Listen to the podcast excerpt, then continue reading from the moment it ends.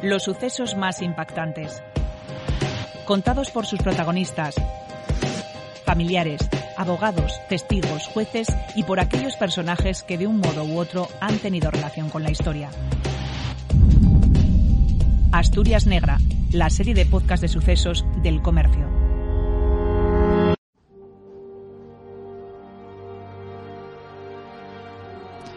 Soy Olaya Suárez, periodista de sucesos del diario El Comercio, y este es el segundo episodio del Crimen de Arbón. El asesinato de Paz Fernández Borrego, la gijonesa de 43 años, madre de dos hijos, a quien su pareja mató a golpes en febrero de 2018 en su casa de Navia y que luego arrojó un embalse. En el primer capítulo escuchábamos al propio asesino, Javier Ledo, en una entrevista concedida al periódico el día antes de su detención. A las pocas horas después de que apareciese flotando el cadáver de la que era su novia. Intentaba justificar su inocencia, pero para entonces la Guardia Civil ya tenía la investigación muy atada. ¿Tú eres consciente de que al ser la última persona en verla, bueno, de las últimas personas en verla? Sí, soy consciente que me están mirando con lupa. Sí, Sí, lo soy. eres consciente de ello. Totalmente. A ver, no me extraña nada tampoco, ¿eh? No me extraña nada porque fue el último supuestamente que la vio. Pero también te digo que yo no tengo nada que ver. Yo aporté todo lo que pude. La tarde del 14 de febrero de 2018, la hermana de Paz se desplazaba desde Gijón hasta Navia para denunciar su desaparición. No sabía nada de ella, y el dato más inquietante, el perro de Paz había aparecido solo y desorientado delante de la pensión en la que se alojaba la mujer. Javier Ledo, con quien la desaparecida tenía una relación sentimental reciente, aseguraba que no sabía nada de ella desde el día anterior. El capitán de la Guardia Civil de Luarca, Carlos Bello, relata cómo fueron los trabajos policiales que culminaron en el arresto del hombre, que a día de hoy está condenado a 24 años de cárcel por el delito de asesinato. se hacen las primeras gestiones, se habla con, el hospital, se hablan con taxistas por si pudieran estar ingresados en el hospital o si pudieron haber llevado los taxistas. Se intenta localizar en ese momento el vehículo por allí, pero no, no se encuentra, el SEA Córdoba Blanco Bella. Y, y esa misma noche eh, no- nosotros ya teníamos conocimiento de que estaba por allí eh, eh, Javier Ledo y que además que tenía cierta relación con Maripaz. Entonces esa misma noche ya se le llama por teléfono a, a Javier y él incluso está cerca allí al cuartel de Navia.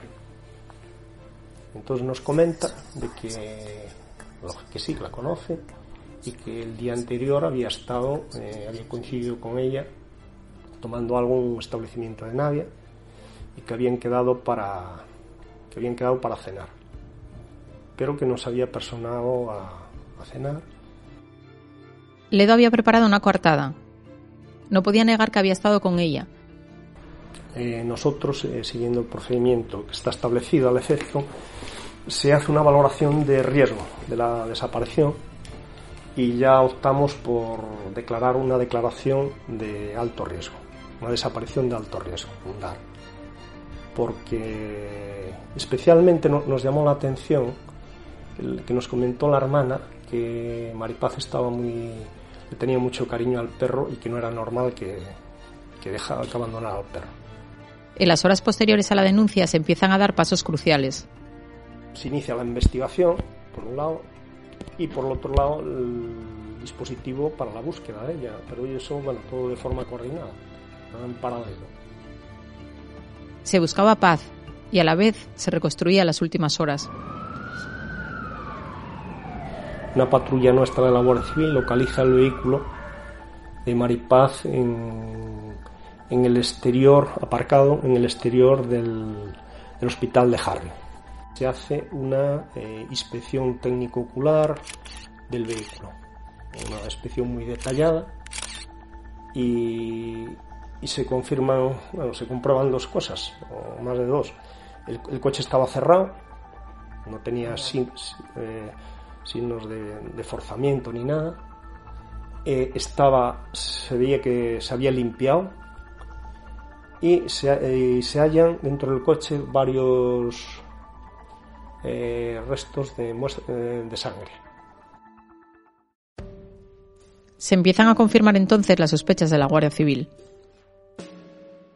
Esto nos viene a, un poco a indicar de que pues, estamos ante un caso ya posiblemente de, fallecimiento y ocultación del cadáver.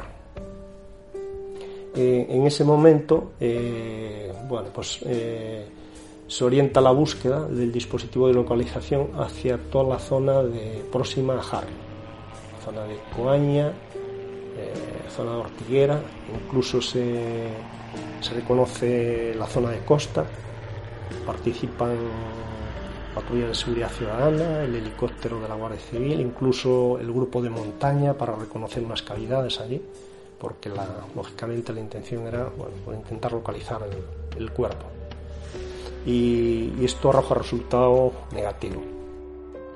Al mismo tiempo que se busca el cadáver de la mujer, se va armando el puzzle de la investigación. Para entonces Javier Ledo ya era el principal sospechoso. Su fama le precedía. Tenía antecedentes por robos y también por violencia de género hacia otras parejas. Además, su declaración tenía numerosas fisuras.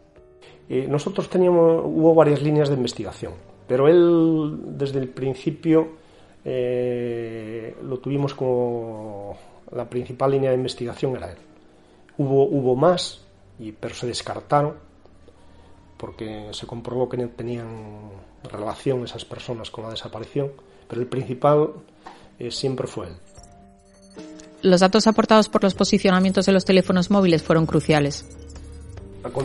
Avanza la investigación y se obtienen los primeros datos de telefonía eh, que nos vienen a indicar varias cosas.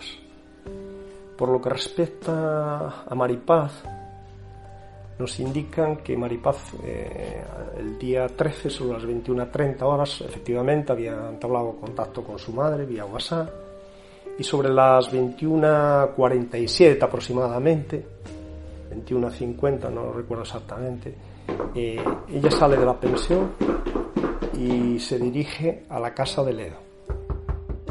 Esa prueba desmonta la versión del sospechoso. Entre las 23, 23 20 horas, ella eh, tiene, mantiene, intercambia mensajes con una persona extranjera, eh, con una persona extranjera que ella conocía. Ese fue el detonante que desencadenó la agresión, los celos. La investigación acabaría demostrando que Javier Ledo le reprochó que estuviera hablando con ese hombre y la agredió hasta matarla con un objeto contundente, probablemente con un rodillo de cocina. Tenemos conocimiento de que Javier Ledo, el día 15 por la mañana, son las 8.40, está en la zona del hospital. Lo, pudimos ubicar allí, en el hospital ya por testificales. Aparcó el coche de la víctima allí después de utilizarlo para desplazarse hasta el embalse de Arbón y deshacerse del cadáver. Y otro tema que nos da la telefonía, los datos de telefonía importante, es que eh, el día, la noche del 13 al 14, la madrugada del 14, entre la 1.10 y las 3.45 aproximadamente, se comprueba que Ledo, que Javier Ledo sale de su domicilio en contra de lo que había manifestado. Sale de su domicilio en Nadia y se dirige a una zona eh, comprendida entre Arbón, eh, Anleo y Vieja.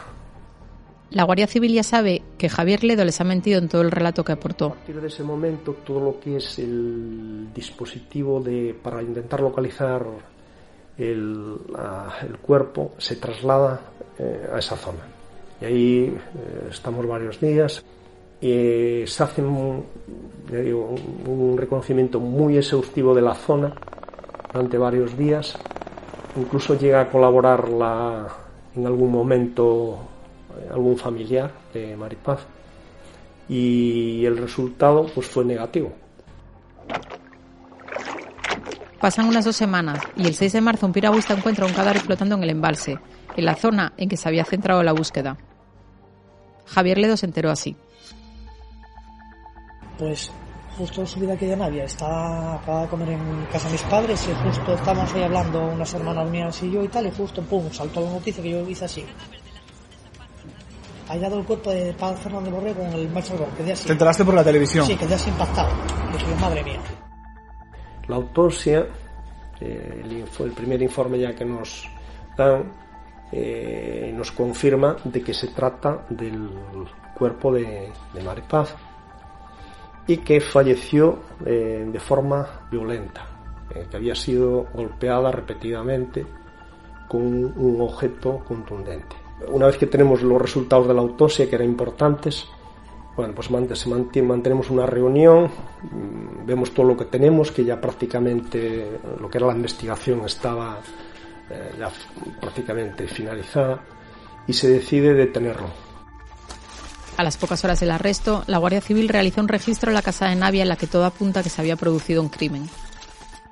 Para ello eh, utilizamos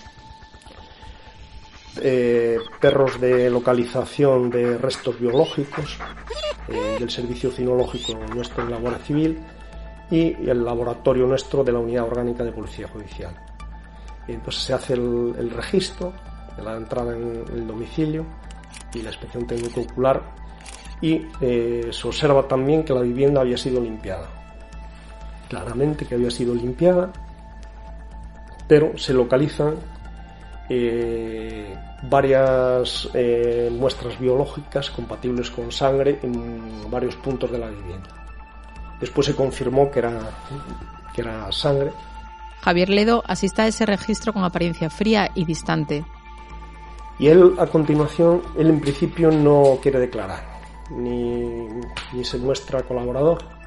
Se le traslada aquí al, a los calabozos aquí del acuartelamiento del Luarca y, ya digo, en principio no quería, no quería colaborar. Y el día 11, bueno, se le somete a varios interroga- interrogatorios y yo creo que fruto de, bueno, de la habilidad de algún compañero nuestro en los interrogatorios, él se da cuenta que, que, que tenemos muchas pruebas contra él y que sabemos mucho más de lo que él pensaba. Accede a hablar y cambia de versión. Él eh, narra todo lo que, bueno, todo lo que ya nos había dicho, de que había estado tomando algo con ella en tal, que habían quedado para cenar, pero que sí, efectivamente, ella sí se personó en el domicilio para cenar y tienen eh, una discusión, bueno, eh, cenan y tienen una discusión por motivo de un sobre que tenía dinero. Entonces, eh, con motivo de esa discusión, él incluso reconoce que la había golpeado con el rodillo en las manos o en los brazos, pero que ella cae por las escaleras eh, y se golpea contra una cama eh, metálica que estaba al pie de las escaleras, que es lo que le provoca la muerte. O sea, él colabora, pero mm, dice que la muerte fue accidental. Eh, todo eso, claro, después con la autopsia quedó todo mm, desvirtuado, claro. ¿Él era una persona conocida por aquí, por la zona, para las fuerzas de Sí, sí, seguridad? sí, sí, por, una- por un, claro que era conocido. Nosotros, eh, de hecho, vamos, lo, lo conocíamos de- desde hacía tiempo ya. Y sabíamos que estaba por aquí, claro. Eh, por eso ese día, el primer día, ya, ya, ya se le llama por teléfono. Eh, él se le pone seguimiento con personal de paisano. Se le estuvo controlando La noticia de la desaparición primero y el crimen después puso en el punto de mira al occidente de Asturias, una zona muy tranquila.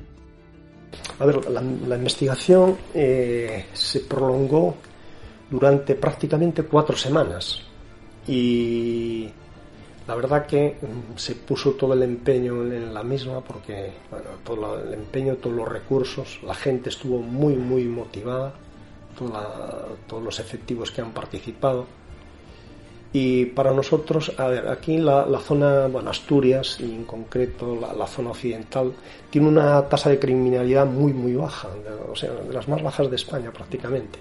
Y estos casos son muy, muy excepcionales. Eh, entonces, claro, aquello mm, creó, eh, pues, sí, cierta alarma, alarma social porque, lógicamente, estamos hablando de- de un asesinato. Javier Ledo fue presentado ante la jueza de Luarca, quien decretó su ingreso en prisión preventiva. Se inició entonces el procedimiento judicial.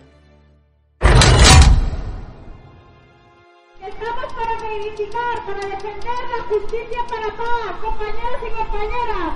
Vamos a gritar, justicia para paz.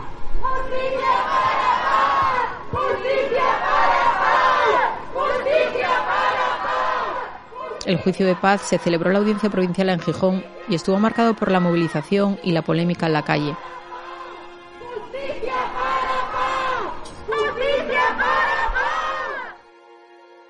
La acusación particular pedía para Javier Ledo 24 años de cárcel por el delito de asesinato.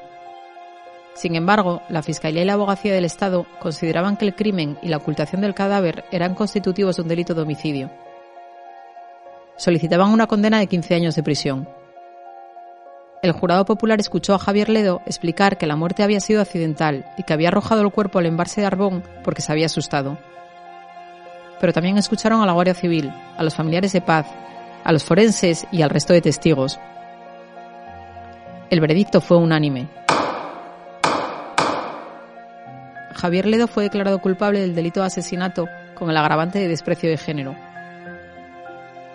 Se le impusieron 24 años de prisión. Hace un año, desde Libres y Combativas, lanzamos la campaña Justicia para Paz, coincidiendo con la celebración del juicio. Y gracias a la movilización que hicimos, concentraciones durante los cinco días de juicio, una manifestación, llegaron miles de resoluciones de apoyo aquí al tribunal en, Gijón, a los juzgados, ¿no? Conseguimos pues derrotar a la justicia patriarcal, que desde el minuto número uno negó que se tratase de un asesinato. Finalmente hubo un veredicto popular, de un jurado popular, un veredicto unánime, y fue gracias a, esa presión social, a esa solidaridad tan grande que hubo, ¿no? Es Beatriz García, portavoz del colectivo feminista Libres y Combativas, durante una de las muchas concentraciones a las puertas del juzgado. Durante un año salieron a la calle para que el asesino de paz fuese declarado eso, asesino. No dejaron de luchar hasta que el Tribunal Supremo declaró firme la condena. Nosotros nos movilizamos hoy por paz, que ya no se puede defender, y por todas las mujeres que ya no se pueden defender, porque aquí el Tribunal Supremo, la justicia patriarcal y machista, da la voz al asesino. Y para esas voces que ya no se pueden defender porque se las han quitado, estamos hoy aquí, pues muchas mujeres, muchos hombres, familias, jóvenes, porque como siempre gritamos en las movilizaciones, somos el grito de las que ya no están. Esta es la historia del crimen de paz Fernández Borrego, y este es el grupo de música en el que ella cantaba, la pequeña banda de la liberación.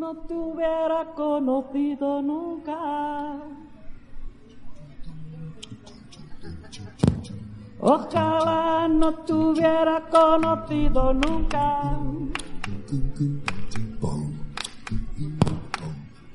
Ojalá no te hubiera conocido nunca, pero nunca Ojalá no te hubiera conocido nunca. Ojalá no te hubiera conocido nunca. Pero nunca, nunca. Este podcast ha sido realizado por Olaya Suárez en la producción y redacción y Carmen Muñiz en el montaje técnico. Para escuchar más episodios de Asturias Negra, visita elcomercio.es.